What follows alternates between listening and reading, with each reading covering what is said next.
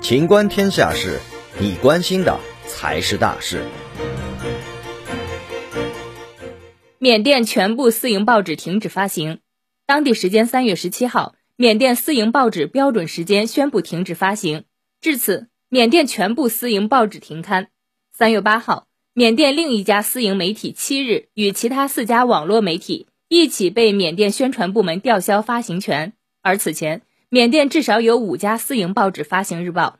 此前报道，缅甸移动通信网络三月十五日起无限期关闭。手机仅保留通话和短信功能。目前，缅甸的光纤通信网络尚未被关闭，用户还可以通过光纤网络的 WiFi 功能上网。本期节目到此结束，欢迎继续收听《秦观天下事》。